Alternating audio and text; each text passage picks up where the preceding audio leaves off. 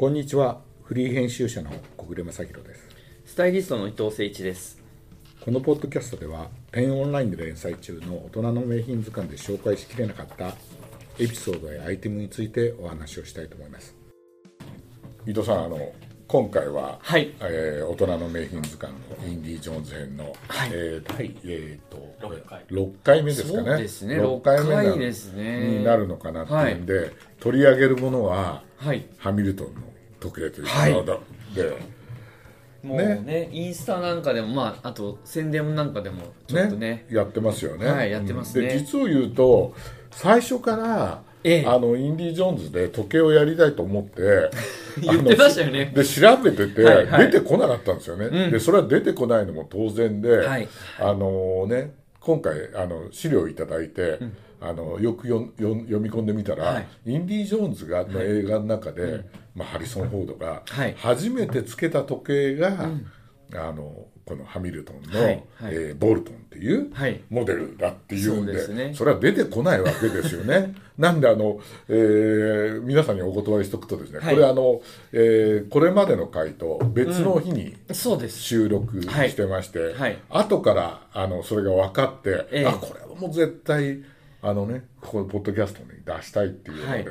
で、えー我々あのこの間、あの前回のとま時までは、えインディ・ジョーンズのとあの運命のダイヤルをはい見てなかったんですけどね、そうですね。試写会もややられてなかった。り、はいはい。ででも、実はあの先週あの公開されてはい。私あの金曜日の1回目で見に行きまして、はい。見てる、はい。でで伊藤さんえも。そう。いや伊藤さんこれは見た方がいいよと。早く見て。うんうん。ちょっとうん。やっぱりうん。映画のねうん。新作のタイトルにもなってますけどうん。そうダイヤルっていうねうん。そこがすごくミソなので、なかなかそこをね。取り上げないわけにはいかないと。そう。であのねまだご覧になってない方のためにはい。ネタバレになるので、はい。あまり詳しくはねはい。あののあのえー言わないですけども、はいこれあのだから時計とすごい密接にうん。あの物語が結びついてるんですよね。そうですね。はい。うんで確かに映画の中で、インディ・ジョーンズがはいこのハミルトンのあのボルトンをはい。あの締めてる場面が出てきて、はい。あとあのあれですよねベッドの横かなんかに置いてあるとさ そのやつもねそうですね。ね、そうですね。出てきたりとかして、はいはいね、えーでまあボルトンはあの1940年代に、はい。そうですね。こうハミルトンで作った、うんあのアイコニックないわゆる名作名作ね。名作中の名作で、はいなんかあのー僕時計はそんな詳しくないんですけども、あのー過去何度かあのリメイクされてん登場してるんだけども、あのーあえてこのあ映画のためにこのモデルを選んだっていうようなね、ことがあって、でだから時代背景的にも、はい。はい。この新作が1969年うん。が舞台になってるんで、まあ、出てから、そうですね。うん少し時代を経つっていうはいのもありますよね。なんか、あの、インディーって、まあ、今までやってきたアイコンの中でも、ハットだったりとか、うん。バッグだったりとか、うん。まあ、それこそあのね、えー映画でも本当重要なんですけど、そういういろんなアイコンが出る中で、うん。時計が今回すごいまたフューチャーされてるっていうのは、まああのやっぱり名作のうん。一部なんじゃないかなっていうのは思うんですけど、うんうんあの一つはそのえっ、ともう期中で終わっちゃってるかもしれないですけどあのポップアップがねうん。あの原宿であったんでもうご覧になったんですかはいもう見に行ったんですけど、うん。なかなかの世界観でやっぱりアイコンになるやっぱ時計っていうのはハミルトンって僕ちょっと欲しいなってなるほどね。思ってますね、なんかねいろいろあの調べてたら、うん。エスカイアの UK のはいはい。記事でね、はい。あの衣装担当のジョアンナ・ジョンストンっていうのは、うんあのこのボルトンが選ばれた理由で、んあの時代設定に基づいてのことなんですが、それだけではありませんと、うん。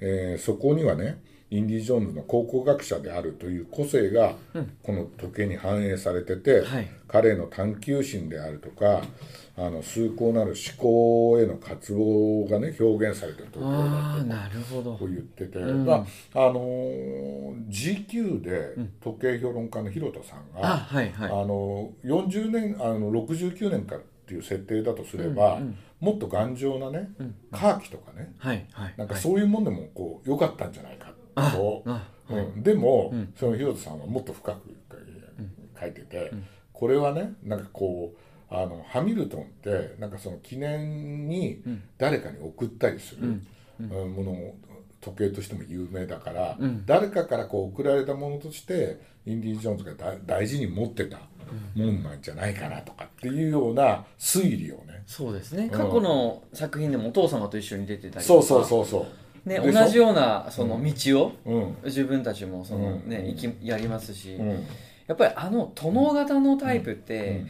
やっぱりその冒険家っていうより彼は教授だったりそうそうそうなんですよ。なんかそういうそのツイードジャケットの装いとかにうん。もあるっていうか、だよね。まああの今回も大学教授じゃない？はいあれなんかあの設定だとプリンストン大学から あの、えっとニューヨークの大学に行ってるっていうねうん。移っちゃったって話なんですけども、まだ大学で教えてんだけど教えてることになんか生徒たちがあんまり反応示さなくなってるみたいなね、そうですね。昔はあんだけインディ・ジョーンズ先生に憧れてたのにっていうねそういう時代設定とかもね、面白かった。面白かったですよね。うん、いい映画でしたいよね。やいい映画でしたね。でも古きを知ると新しく知るとなんか温故知新じゃないですけど、うん。やっぱり考古学をやっぱ勉強すると、まあ、未来もまたなんかつながるっていうかなんかそういう内容なね。ちょっと読み取りもできたな。ね今回やっぱり映画見てね、ええ。まあ、我々が今回取り上げたものもそうなんですけど、やっぱりねあのこの映画の世界観ってヴィンテージだと思うんですよワインとかでいい表現ですうんね、だからこうクラシックじゃなくて、はい。ヴィンテージ？うん。だからその古いもんでも、いが今いあの見てもすごい生き生きとしてる。これそうじゃないですか、そうですね。ワインだってそうだし、はいはい。服だってそうだし、そうですね。やっぱりねヴィンテージの世界観が、うん。このインディ・ジョーンズのだから全然今回見てもさなんか全然古びて見えないっていうかさ。あそうですね。うん。でねそこに選ばれてるのがハミルトンってことで、うん。私ねあのーハミルトン、今日もしてきました。あ本当だ。これカーキですか？カーキですね。カーキ。あ素敵。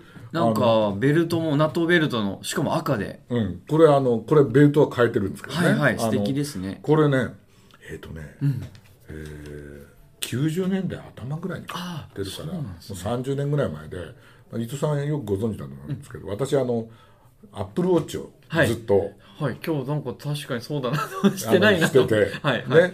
ね。なんですけどねアップルウォッチが壊れたんですよ、あはいはいはい。ね。えっ、とあやっぱりああいうもんだから、壊れると使い物にならないわけですよ、あの私がアップルウォッチを一番使ってたのはスイカ代わりに使ってたんで、はい。電車にあれで乗るために、はい。わざと右側に、はい。あのアップルウォッチをして文字盤も逆転させてみたいにやってたんですけど、あそうなんですね。ある時こう通ったらあの通れない。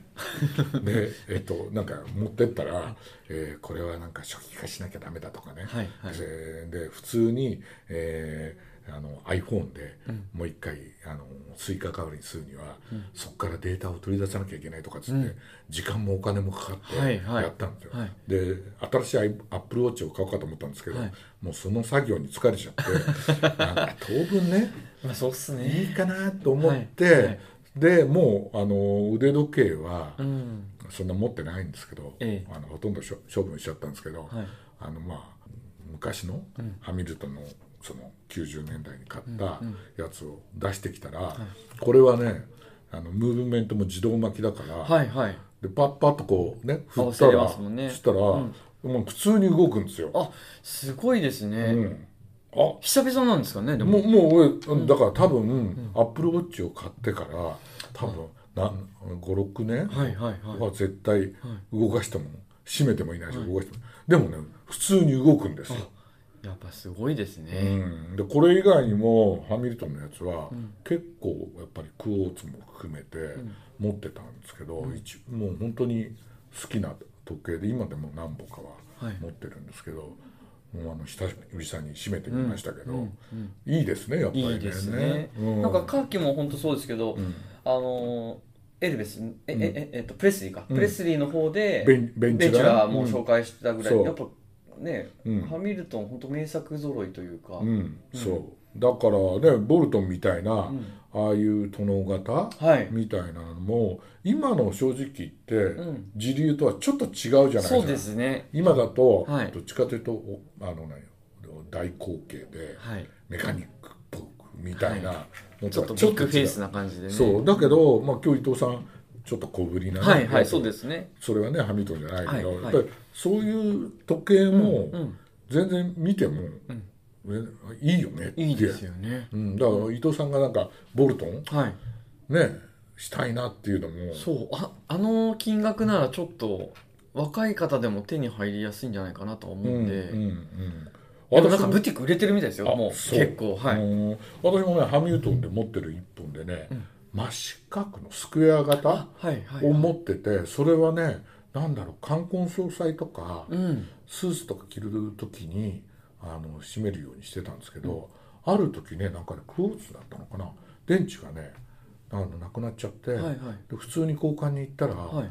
なんかこれは、えー、とあのハミルトンさん持ってかないと動き交換できませんとかってそうそういう器具があるかもしれないですよね。うん、だから今度持ってこうかなと思ってて、はいはいはい。多分どっかに置いてあると思うんですけど、えええええええもう本当にそのぐらいいっぱい持ってたんですよ、はいはい。カーキ含めてね、えはいはい。このカーキ以外にもね、うん。含めて。だからねやっぱりハミルトン。で映画にもいっぱいハミルトンって使われてるじゃないですか、いや本当そうっすまあ、ねこの今回のインディ・ジョーンズもそうだけど、ねはいそうですね、うん、でもそのそれはインディ・ジョンあの映画で使われてたっていうのはあの映画にハミルトンさんがこうご提供いただいて、うん象徴的に使われてったっていうだけなんですけど、今回のインディ・ジョーンズに関してはそうですね。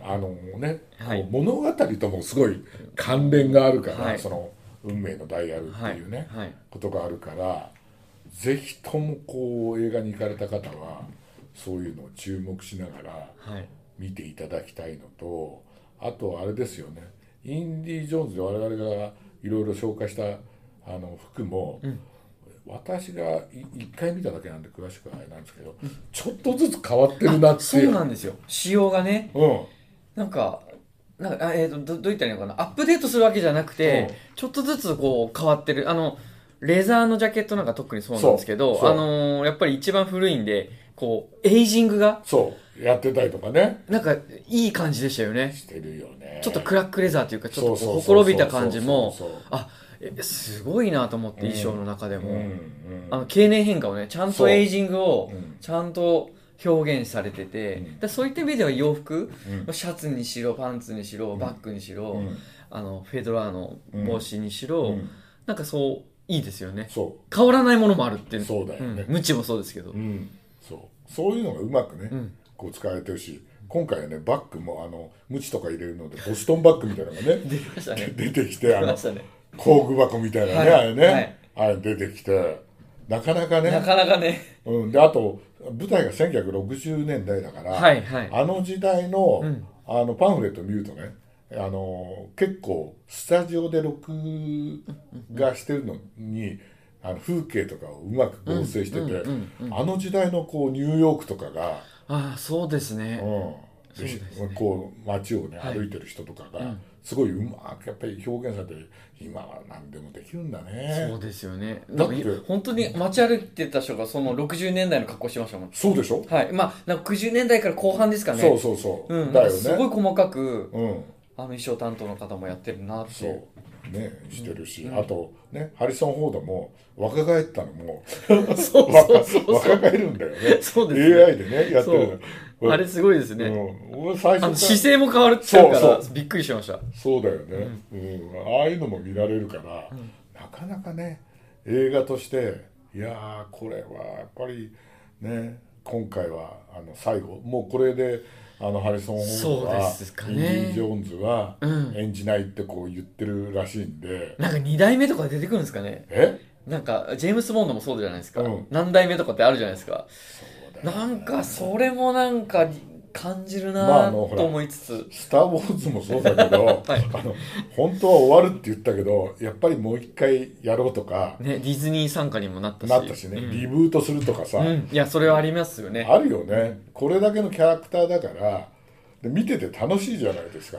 楽しかったです。ね、それはそうだよね、楽しいよね、うん。なんか最後までこうワクワクしちゃう。あんまりね筋言えないけどね。だからなんかそうあそうアメ筋言えないけど、音楽なんかもあのやっぱりディズニー系になったから、うん。あのビートルズが流れたりとか。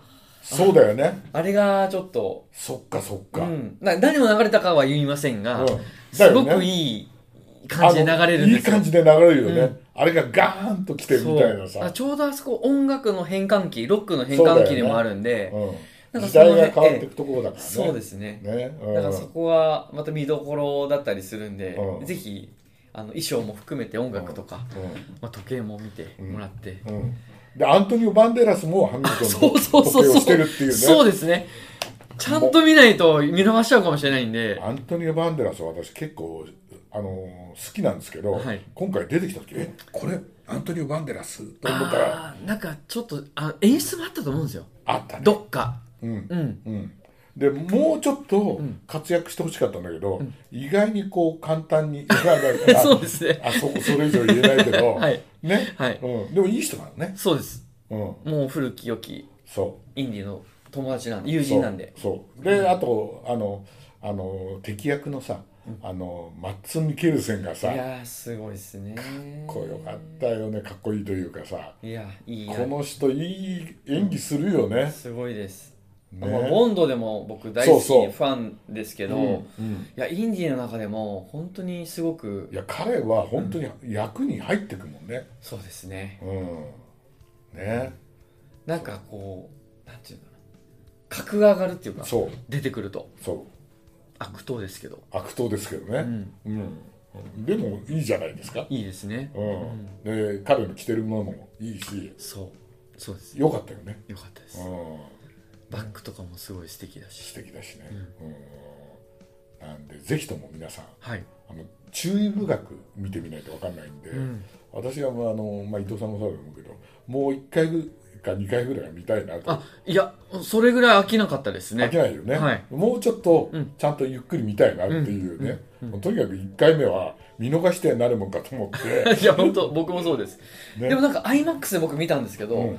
それも良かったですね私の知り合いもね、はい。やっぱり iMAX で見よう。と私、あの老人なんでね iMAX だとね広すぎるんでねあ普通の画面で見たんですけど、うんうん。iMAX でもう一回見ようかいやぜひぜひ、ははいなね。でも時計大事なポイントなんで、はい。ぜひとも見ていただければというふうに思います。ありがとうございました。ありがとうございます